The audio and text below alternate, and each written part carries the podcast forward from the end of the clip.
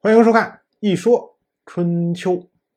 鲁国第十五任国君鲁同进入在位执政第二十三年，晋国这边又出现了内乱的迹象。这个事儿啊，说起来跟之前我们讲到的说晋国屈沃小宗替代了晋国的大宗，执掌晋国这件事情有关系。以前的时候，屈沃。相对于当时晋国的大宗，他是小宗，可是如今呢，屈沃执掌了晋国之后，他就变成了大宗。那么这时候，本来屈沃的那些小宗又开始有想法了，他们觉得说，你现在当政的国君晋轨珠，你你老爹，你祖父。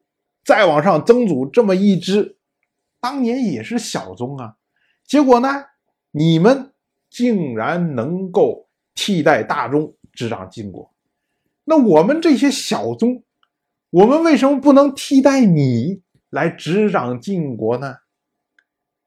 一动了这个脑筋呢，这些人和晋轨珠之间的关系就变得非常的微妙了。那我们说这些小宗到底是谁呢？我们要说啊，屈沃这一支，从晋成师开始，然后晋成师儿子屈沃散，屈沃散的儿子屈沃称，屈沃称后来改名叫晋称，晋称的儿子晋轨珠，这么一支四代下来。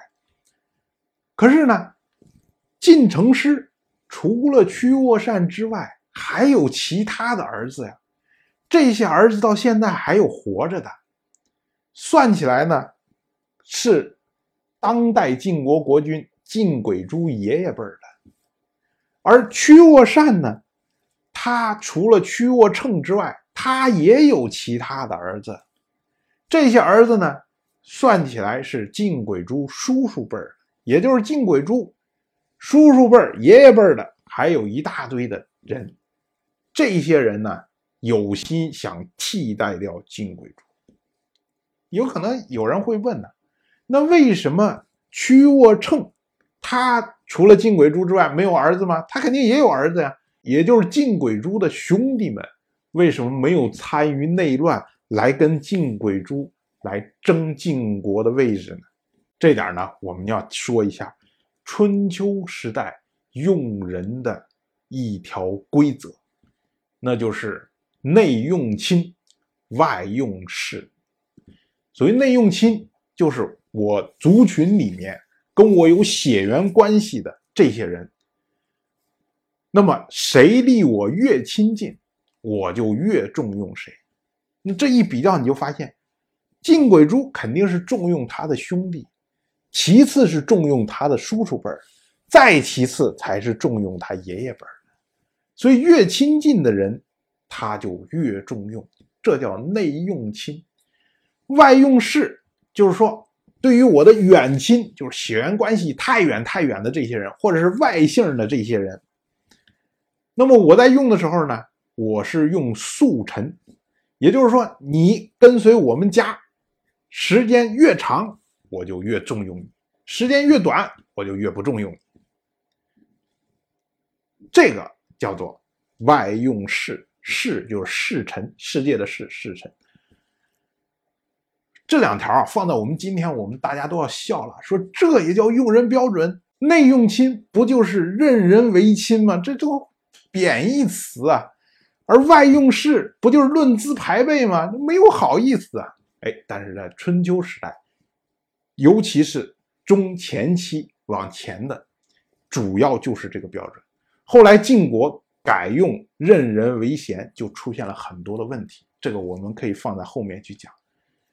制度没有所谓的好坏，只有适合与不适合。那么这个什么任人唯亲、论资排辈，在今天来说不适合于我们今天的社会，所以我们认为它是贬义的，它是个坏制度。但是在春秋时代，它是适用于当时的社会，所以呢，它对当时来说是一个好的制度。但是这些是题外话，关键的问题是因为你是内用亲、外用士。所以呢，晋鬼珠的兄弟这个层面的人相对来说可以受到重用，但是他的叔叔辈儿的、他的爷爷辈儿的这些人重用的就少，所以这些人就心怀不满。那么加上说，因为晋鬼珠他们这一支本来是屈沃小钟，然后替代掉大钟才执掌晋国，所以大家就觉得说你能够替代大钟，那我们这些。叔叔辈的、爷爷辈的，我们也是小宗啊，我们也可以替代掉你这支大宗来执掌晋国啊。结果两边的矛盾越来越激烈。那么最头疼的是谁呀？当然就是晋轨柱了。我就这么一说，您就那么一听。谢谢收看。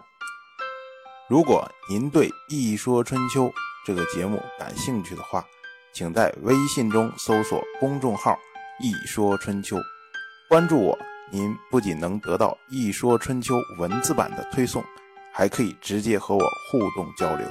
我在那里等待您的真知灼见。